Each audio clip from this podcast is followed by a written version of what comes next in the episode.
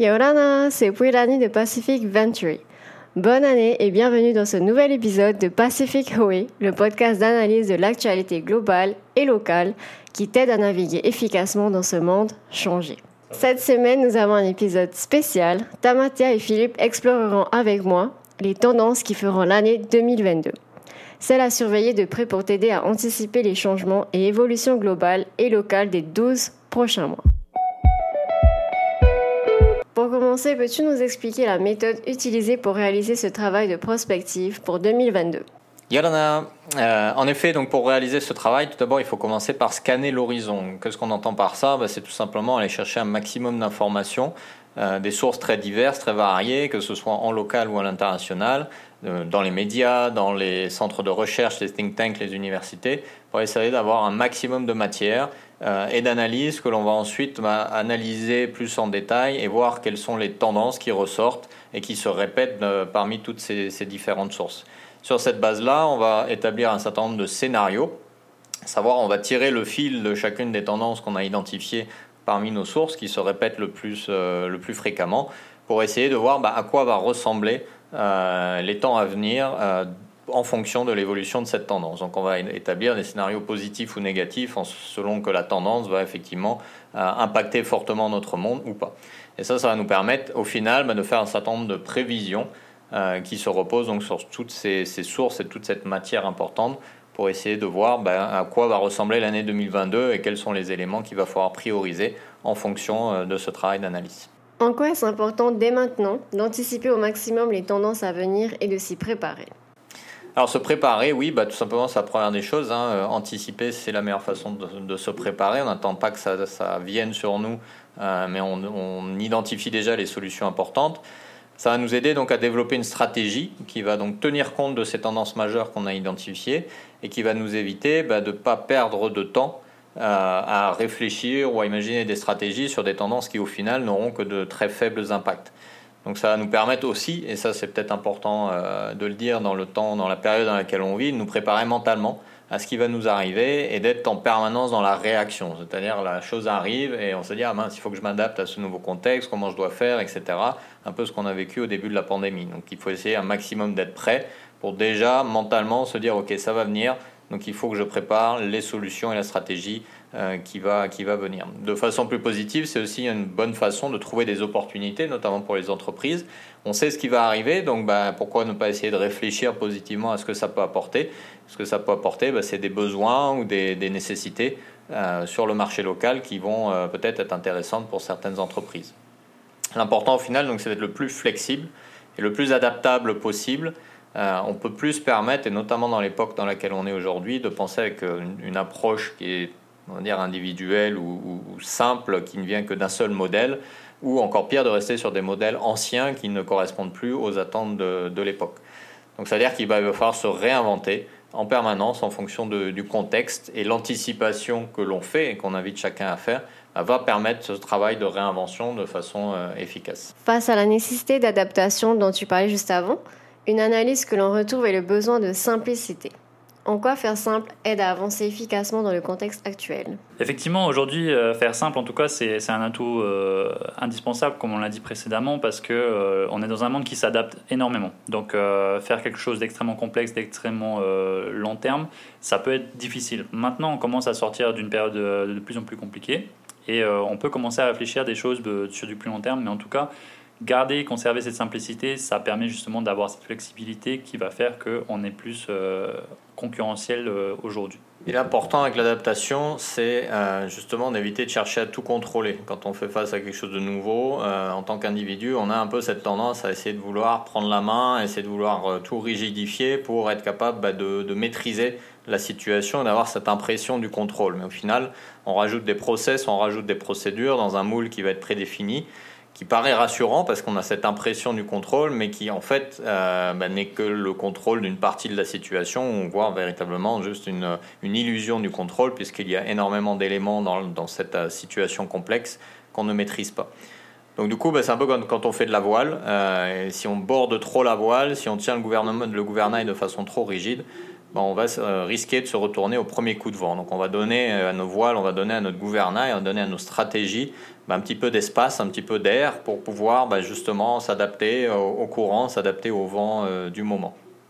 Donc on va devoir, notamment quand on est manager et dirigeant, bah, apprendre à relâcher l'envie du contrôle, et ça, arrive très souvent dans nos organisations, et apprendre à l'inverse à faire confiance à ceux et à celles qui sont sur le, terrain. Donc plutôt que d'essayer de contrôler à travers de process, à travers de procédures, à travers de, de, de, formalisation assez rigide, on va privilégier l'écoute, on va privilégier la collaboration et surtout l'intelligence collective. On va aller chercher vraiment les solutions chez tout le monde pour avoir une perspective plus large, avoir plus d'options et donc être plus dans l'action que dans la réaction parce qu'on aura un panel de, possibilités au lieu de, ne chercher à appliquer qu'une solution à, toutes les situations. Comme dit le proverbe, quand on est un marteau, euh, tous les problèmes deviennent des clous. Et malheureusement, on est dans un monde où euh, on n'est pas que dans des problèmes à clous. Et effectivement, pour rebondir là-dessus, euh, on le voit bien euh, à travers la crise, les, plus grosses entreprises, ce sont les, entreprises qui ont le plus de mal à, pivoter parce que justement, elles sont, elles sont un des gros process qui fait qu'à grande échelle, elles, arrivent à très bien fonctionner. Mais le problème, c'est que dans ces temps de crise-là, ça peut effectivement créer des dysfonctionnements. Et à contrario, des beaucoup plus petites entreprises, euh, elles peuvent pivoter plus facilement et du coup être plus flexibles. Après, elles ont d'autres euh, d'autres choses qu'elles doivent gérer qui vont faire que peut-être c'est difficile aussi pour ces entreprises. Est-ce que vous pouvez nous citer maintenant trois tendances majeures qui ont retenu votre attention au fil de ce travail? Pour moi, la, tendance majeure à surveiller en 2022, c'est la blockchain. On a vu énormément d'évolutions euh, en 2021, les, bien sûr les crypto-monnaies qui sont les plus, les plus visibles dans ce domaine. Euh, les NFT sont en train d'exploser aussi. Alors on n'est pas encore sûr de comment ça va évoluer, mais clairement c'est une tendance à suivre parce que de plus en plus de gouvernements, de banques centrales s'intéressent au sujet. Donc c'est que c'est en train vraiment de s'immiscer dans nos sociétés et que ça va produire un certain nombre de changements. Un deuxième élément, c'est ce qu'on appelle en anglais la Great Resignation ou la grande démission en français. Euh, les comportements en matière de recrutement ou d'évolution des carrières sont en train de changer profondément euh, parce que le monde change et qu'on prend conscience d'un certain nombre de choses.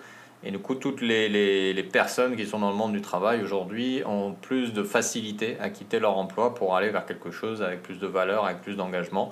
On n'est plus dans une, vie, une carrière euh, sur 30 ans à, ne, pas vouloir, ne pas vouloir bouger ou à se dire ah ben, la situation est compliquée, je ne vais pas démissionner. On est, on est sorti un petit peu de ce cadre-là. Et la troisième tendance que je vois, ben, c'est la gestion des inégalités économiques. Euh, elles sont de plus en plus flagrantes parce que la pandémie a mis le doigt dessus.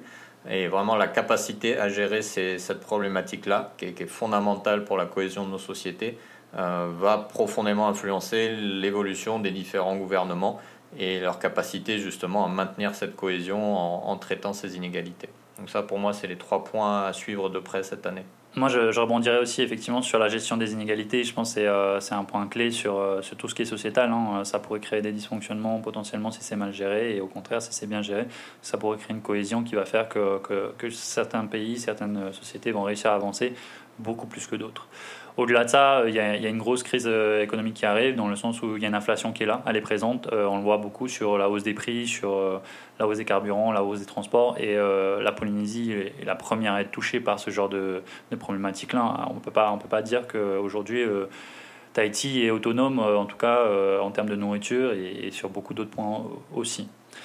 Et euh, le troisième point, ça va être tout ce qui va être au niveau du travail, euh, avec euh, les, nouvelles, les nouvelles façons de travailler. Le télétravail a explosé cette année, l'année dernière, enfin 2021, 2020. donc il y a une réforme un peu du fonctionnement du travail. Il y avait d'autres aspects aussi qui ont été mentionnés par Philippe. Donc la façon dont on travaille aujourd'hui et la façon dont on travaillera demain ne sera clairement pas la façon dont on a travaillé hier et voir comment est-ce qu'on va réussir à adapter tout ça. Alors, un point qui est souligné, dans la newsletter cette semaine, c'est le défi énergétique. Un baril anticipé à 100 dollars et des problématiques d'approvisionnement ou de continuité, notamment du fait de la problématique climatique. Quel impact fait noir alors, bah, comme le, mentionnait euh, Tamatea juste avant, euh, on est en fin de ligne de la chaîne logistique, donc nécessairement toute augmentation, même minime à un moment dans cette chaîne, bah, va entraîner un, effet de vase communicant, une réaction chaîne euh, qui va faire qu'à la fin, ben, on aura une augmentation directe sur les biens à la consommation, au-delà du simple surcoût à la pompe, parce qu'effectivement, un, baril à 100 dollars, ben, c'est les, prix à la pompe qui augmentent. Euh, et on est déjà dans un contexte inflationniste, effectivement, donc avec un baril à 100 dollars plus l'inflation qui augmente, on risque de voir les prix s'envoler assez rapidement dans les mois à venir, ce qui va nécessairement poser problème, notamment à, ceux qui ont le, le moins de revenus. Donc du coup, bah, c'est une opportunité malgré tout, et c'est l'occasion localement de mettre l'accélérateur sur la réforme du monde des transports et d'entamer la, transition vers le sans pétrole le plus rapidement possible. Et en parallèle aussi de favoriser ben, l'autosuffisance alimentaire dont on parle beaucoup et la production locale dans le secteur agricole. Alors l'avantage que l'on peut saisir en ce moment, c'est qu'il y a énormément d'innovations qui se développent dans le secteur agricole et qu'il y a de coup de beaux projets euh, sur le marché local qui peuvent être mis en œuvre en utilisant toutes ces évolutions technologiques qui viennent euh, investir le champ de l'agriculture. Alors bien sûr, tout ça, ça va prendre un certain temps à se mettre en place. C'est des investissements qui auraient dû être lancés déjà depuis longtemps. Euh, mais bon, on, en est là aujourd'hui, mais du coup, il faut plus attendre et il faut démarrer dès aujourd'hui, dès 2022, et notamment sur la question des transports. Il est vraiment fondamental pour régler cette problématique de l'énergie de sortir de l'économie de la voiture individuelle à essence principalement. Et a priori, bon, dans une île comme la nôtre, c'est relativement euh, pas trop compliqué à mettre en œuvre. Ça va demander des efforts collectifs et individuels, mais ça va avoir un impact économique assez important et très rapidement. Mais il faudrait déjà commencer par repenser euh, le réseau routier. Effectivement, c'est un point majeur qui là aussi doit être entamé euh, dès maintenant. Au-delà de ça, euh, voilà un simple, un simple petite, petite hausse de, du carburant, de tout, tout, ce qui est pétrole, ça implique toutes ces choses-là, toutes ces réformes, mais aussi du coup cette crise sociale qui, va, qui va être encore plus augmentée, c'est-à-dire que ben, les plus faibles revenus vont encore plus souffrir de, de toutes les hausses qui vont être répercutées à travers ces coûts-là. Donc le transport en Polynésie, le, transport des, des, ressources, je parle hein, tout simplement de la nourriture et tout. Donc euh, qui va justement creuser cet écart entre ben, les revenus les plus, euh, les plus pauvres et les revenus ben, les plus aisés. Quoi. Et du coup, potentiellement créer ce, ce malaise social qui devra être pris en compte par, euh, par les dirigeants. Cependant, ces changements structurants dont vous parlez sont assez coûteux et font supposer beaucoup d'investissements publics. Comment gérer le développement du pays quand on sait que les caisses du pays ne sont pas dans une santé de fer? Alors effectivement, tous ces investissements importants, structurants, euh, doivent venir du, gouvernement, du secteur public, même si les entreprises et les consommateurs ont un rôle à jouer, respectivement que ce soit dans leur stratégie de développement et le choix des opportunités de développement, et pour les consommateurs, les choix de consommation. Euh, maintenant, la difficulté, effectivement, tu l'as dit, est que les caisses publiques sont vides à Tahiti comme ailleurs parce que bah, on a dû euh, donner un maximum d'aide euh, à tout le monde pendant la pandémie pour soutenir la difficulté économique. Donc, du coup, bah, en 2022, nécessairement, on va parler fiscalité. On va parler impôts, on va parler fiscalité. Alors, à Tahiti, on va parler de la TVA sociale qui arrive dans quelques mois, mais il va falloir aller bien plus loin que ça. On peut euh, notamment suivre de très près l'initiative récente du G20 euh, quant à la volonté euh, des gouvernements de lutter contre l'évasion fiscale avec un taux plancher global de 15% pour les entreprises. Alors à Tahiti, on va peut-être pas parler d'évasion fiscale, mais il y a clairement énormément de capitaux qui sortent pour des investissements à l'étranger. Donc la question va être de comment ramener ces capitaux en local dans des investissements productifs pour aider le pays justement dans cette transition systémique. Euh, donc la fiscalité va être potentiellement soit la carotte, soit le bâton, selon que, euh, comment on veut l'utiliser pour réorienter justement tous ces, euh, tous ces capitaux qui sortent. Alors il y a aussi très certainement quelque chose à faire quant à la taxation de certains très hauts revenus.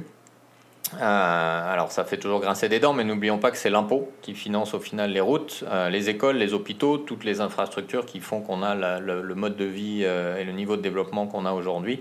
Donc on a besoin de l'effort de, tout le monde. Dans ce cadre-là, l'autre grande discussion dont on va sûrement entendre parler euh, en 2022, c'est la dette publique. Et on va très certainement entendre les termes MMT en anglais ou TMM, la théorie monétaire moderne en français, qui, invite pardon, un, endettement presque illimité. Un bémol près, euh, c'est que ben, l'endettement euh, des finances publiques doit se faire pour des investissements productifs. Donc on va mettre la dette, la charge de la dette pour financer euh, bah, le secteur de l'éducation, par exemple, puisque ça nous permet de créer la richesse de l'avenir au travers euh, bah, de, la, connaissance et de la production intellectuelle qui en ressort. Et puis le secteur de l'énergie dont on parlait tout à l'heure également. Oui, effectivement, tout ce qui est éducation, énergie, ce sont, des, investissements qu'on fait vraiment sur du long terme. Et c'est vrai que la période de, de crise pandémique a fait qu'on n'a pas forcément pu se focaliser sur ces points-là, tout spécialement avec l'école, hein, qui a malheureusement été un peu sacrifiée à l'hôtel du Covid, hein, mais à juste titre ou pas, peu importe, mais en tout cas, les effets sont là, ça a été fait.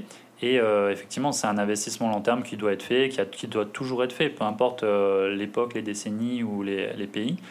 Et, au-delà de ça, on arrive aujourd'hui avec des pays qui atteignent des niveaux d'endettement jamais atteints des choses qui doivent être remboursées et dont les fruits ne vont pas être euh, récoltés avant euh, plusieurs années.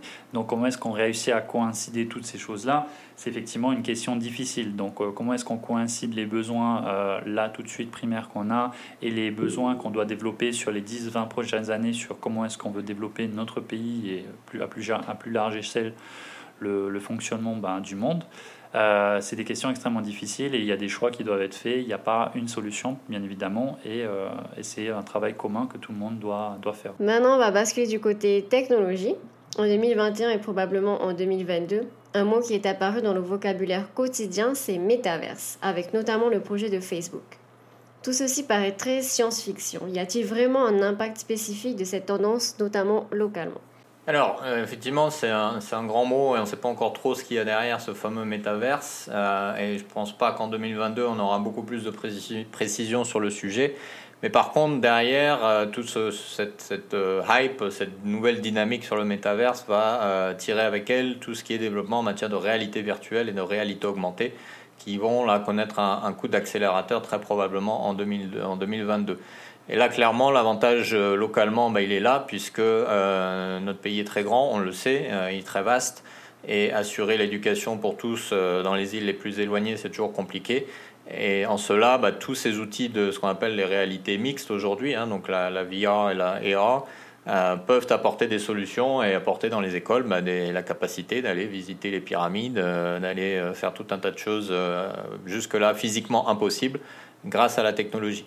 Euh, un autre élément qui, là aussi, se développe de plus en plus, et on voit un certain nombre d'initiatives qui commencent à se mettre en place, c'est la, télé, la télémédecine, qui va permettre bah, là aussi de mettre en contact euh, le personnel soignant avec les personnes dans les îles, mais d'une façon beaucoup plus immersive et qui va donc faciliter le diagnostic, le traitement et tout simplement la relation euh, entre les personnes plutôt qu'un appel Skype ou, un, coup de, un coup de téléphone. Après, on peut même envisager des évolutions dans le tourisme. On sait que les touristes viennent moins à cause de la pandémie et c'est pas encore euh, gagné pour qu'ils reviennent euh, sur des niveaux euh, équivalents à 2019. Donc puisqu'ils viennent pas chez nous, bah, pourquoi pas leur envoyer nos îles sur leur canapé avec différents développements de réalité virtuelle qui pourraient être créés localement par des artistes et des, entrepreneurs locaux et proposer bah, des services de réalité virtuelle autour de Tahiti, des îles, de, de la culture polynésienne mais offert euh, bah, aux voyageurs de canapé euh, qui, sont, euh, qui sont de par le monde. Donc, à mon avis, c'est ça principalement la tendance à suivre en lien avec le métaverse. Ensuite, le, le métaverse, c'est une idée hein, qui, est, qui, est apparue dans, dans, dans l'esprit de Zuckerberg. C'est c'est très fortement inspiré de Ready Player One, ce film qui justement réalise un peu ce, monde virtuel où tout le monde peut avoir une vie aussi bien économique, sociale, et, euh, avoir euh, des, interactions avec tout le monde comme s'il était dans la vraie vie, hein, tout simplement. Hein. Euh, donc le métaverse aujourd'hui, c'est quelque chose qui va se développer. forcément, la question est est-ce qu'on veut s'intégrer dans ce métaverse ou pas? Forcément, le, les choses vont changer qu'on le veuille ou non. Et c'est comment est-ce que nous, on va réussir à trouver notre place dans ce métaverse. Est-ce que tout est bon à prendre ou pas On n'en sait rien du tout puisque la chose est complètement en création. Mais en tout cas, euh, rester de côté et attendre que ça se fasse et ensuite voir euh, si on veut s'y intégrer, c'est déjà potentiellement une erreur. Il faut vraiment réfléchir comment est-ce qu'on peut s'intégrer et comment est-ce qu'on peut en tout cas euh, faire des points de levier dans, dans ce type de fonctionnement. Je rajouterais juste une, dernière chose. Le métaverse met le doigt aujourd'hui sur le fait que notre existence n'est plus uniquement physique aujourd'hui, mais elle est aussi virtuelle et que notre identité n'est plus également que physique, mais elle est aussi virtuelle. Et qu'il faut qu'on commence aussi dans notre réflexion sociétale, dans notre réflexion de, de qui on est, dans nos réflexions identitaires, bah, à, nos, existences dans, dans différents, euh, différents niveaux de réalité, parce que bah, ça, ça, va prendre effectivement de plus en plus de, de place dans la vie quotidienne, et que euh, bah, tâcher de réconcilier les deux va permettre peut-être de faciliter aussi un, un, certain nombre de situations qu'on connaît, euh, qu'on connaît aujourd'hui. Et aujourd'hui, on le voit très bien avec Facebook. Hein. Facebook est extrêmement présent en Polynésie. Donc euh, aujourd'hui, tout le monde est conscient qu'on a une identité euh, virtuelle et qu'elle est là. Quoi. Et euh, que doit-on attendre au niveau du monde professionnel de cette année 2020 Alors 2022, bah déjà, il y aura beaucoup à, observer et à analyser pour les entreprises, euh, mais il y aura des, des, changements concrets à, à, envisager ou en tout cas à, surveiller de près. Je parlais tout à l'heure, hein, la grande démission pour moi est un, est un, phénomène fondamental qui va aussi nous toucher euh, ici, même si le marché du travail est un petit peu plus petit, les opportunités sont moins présentes. Mais il y a quand même cette, euh, cette tendance qui se dessine avec l'arrivée de la génération Z sur le marché du travail. Donc il va falloir que bah, les entreprises intègrent ça. Et on ne peut plus demander euh, à la nouvelle génération qu'elle s'adapte aux méthodes de travail euh, préalables. Euh, toutes les entreprises qui ont été créées dans les années 60, 70, 80, qui ont tout doucement intégré le digital, mais qui sont encore sur des fonctionnements, des processus relativement anciens, vont devoir faire un grand pas en avant et le plus tôt le mieux pour intégrer bah, une, vie, comme on disait tout à l'heure, qui est en, en multi, multi-réalité parce que la génération Z vit comme ça et qu'on ne pourra pas l'attirer sur le monde du travail sans faire ce genre de, changement de fond. Et aussi, euh, et ça c'est vraiment fondamental, il faut que les entreprises s'engagent.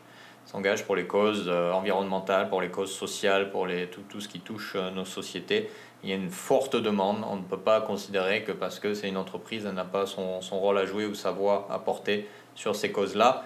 Mais au-delà de déclarations, c'est vraiment dans le quotidien, c'est-à-dire euh, de s'assurer qu'en interne, eh ben, on est conforme à ces valeurs que l'on porte et à ces causes euh, que l'on soutient.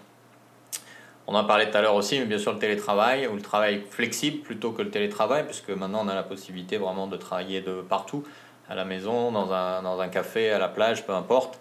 Euh, ça pose là encore des questions relatives au contrôle par des managers, on en parlait tout à l'heure mais c'est quelque chose qui doit aussi être de plus en plus réfléchi parce que la tendance, là, pareil, va atteindre nos îles et nos rivages très rapidement. Euh, et il va falloir qu'on s'adapte, même si on est relativement proche ici, on peut aller facilement au travail. Euh, il y a cette demande euh, d'un travail de plus en plus flexible et de faire du bureau en lui-même un lieu convivial plutôt qu'un endroit où on vient s'enfermer dans une pièce tout seul pendant 8 heures. Donc ça va être des réflexions à prendre en compte assez rapidement et potentiellement aussi l'évolution des normes financières, notamment en matière d'analyse et de bilan financier, qui intégreront de plus en plus le changement climatique et le coût environnemental, non plus comme une externalité comptable, mais bien comme une, une charge à part entière. Il va falloir assez rapidement aussi là, que les entreprises locales soient transparentes là-dessus et, euh, et dévoilent leur stratégie pour, euh, pour participer à l'effort collectif. Je n'ai pas, pas grand-chose à rajouter. Euh, je pense que tous les, points, les différents points ont été abordés. le seul point sur lequel je me pencherai un petit peu plus, c'est le tourisme. Effectivement, on a, on a un fonctionnement en Polynésie qui est extrêmement axé sur le tourisme. Le tourisme a été mis à mal sur les deux dernières années et effectivement, c'est aussi le, le, moment pour, pour pivoter un peu sur d'autres axes. Je ne dis pas bien évidemment qu'il faut mettre de côté le tourisme, mais en tout cas, attendre que le tourisme reprenne euh, comme il était avant, c'est peut-être euh, un pari assez risqué.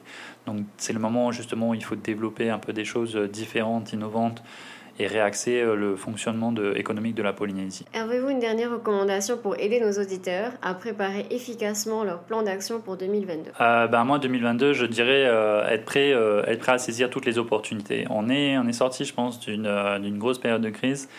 Euh, on naviguait vraiment à vue. On commence à avoir un peu plus de visibilité. On commence à avoir un peu plus de, long terme, qui va, moyen terme en tout cas, qui va clairement s'installer. Euh, et, c'est le moment de saisir des opportunités, c'est le moment de lancer des choses, c'est le moment de tester de nouvelles choses, d'innover. Et, euh, et, moi, je dis vraiment à toutes les personnes qui sont acteurs socialement ou des entrepreneurs ou ne serait-ce que salariés, n'hésitez pas à tenter quelque chose. C'est le moment. Moi je dirais une chose, c'est rester humaniste. Euh, on en a parlé dans la newsletter de la semaine dernière. Euh, c'est important de croire en nous en tant que collectif, euh, en tant qu'espèce, et de ne pas bah, perdre espoir sur le fait de notre capacité à changer, de notre capacité à travailler collectivement tous ensemble. On l'a déjà démontré par le passé, il n'y a pas de raison que ça change. Et puis, bah, faites ce qui vous semble bien et bon, euh, tout simplement. N'attendez pas que les autres le fassent avant vous. Si vous pensez que c'est maintenant qu'il faut agir, bah, agissez au quotidien, dans votre travail, à la maison. Euh, c'est chaque action positive et efficace est une action nécessaire de toute façon, même y a des fois ça nous euh, ça nous paraît insuffisant. Et dernière chose, restez curieux euh, et ouvert. Euh, on, adore à Pacific Venturi euh, regarder un peu tout ce qui se passe dans le monde, mais tout le monde peut le faire. c'est pas très compliqué. Mais le but, c'est vraiment de se dire, on est peut-être sur une, île un peu, un peu loin de tout, mais en fait, bah, aujourd'hui, on est connecté à tout le monde, à 7 milliards d'êtres humains. que tout ce qui se passe dans, partout dans le monde va nous impacter d'une façon ou d'une autre à un moment donné. Donc il faut rester ouvert à ce qui arrive, curieux à ce qui se passe. Et c'est comme ça qu'on sera le plus euh, flexible et prêt à, accueillir 2022 efficacement. Et même pour garder dans cette même lignée, je rebondirais en disant euh, ouais, de garder cet esprit de, prospection, c'est-à-dire de voir un peu euh, vers, vers l'avenir, de, vraiment se, tenir au compte de tout ce qui se passe. Et c'est vraiment le travail qu'on fait nous à Pacific Venturi. C'est d'ailleurs un, événement qu'on essaie de mettre en place pour qu'on espère mettre en février, où justement on inviterait les auditeurs ou des personnes de lecteurs de la newsletter à venir avec nous, à faire ce travail de prospection, à intervenir avec différentes personnes qu'on a, a eu euh, la chance d'accueillir sur nos podcasts ou, euh, ou voir euh, nous-mêmes, et de travailler ensemble, d'identifier justement comment se déroule 2022, comment est-ce que les, les, entreprises vont pouvoir avoir un effet de levier supplémentaire, des valeurs ajoutées, comment est-ce que justement ils peuvent se placer de façon stratégique sur cette année 2022 pour être euh, les mieux placés et encore mieux avancer sur 2023-2024 et avoir un plan euh, plus long terme. Donc on vous invite tous à venir euh, si jamais on a l'occasion de, de créer cet événement-là qu'on serait ravis d'avoir. Voilà des bons conseils. Merci à Philippe et Tamatea pour ce podcast. Merci pour Elanie. Merci pour Elanie. Et n'hésite pas à partager cet épisode avec ton entourage et à le noter ou le commenter sur ta plateforme de podcast préférée. Si tu veux en savoir plus sur les tendances à venir au fil de l'année, n'hésite pas à aller voir la newsletter sur ce thème. Tu pourras la retrouver sur notre site internet et tu peux également t'y inscrire pour ne jamais manquer un numéro. À la semaine prochaine pour un nouvel épisode, un nouveau thème. Prends bien soin de toi. Nana!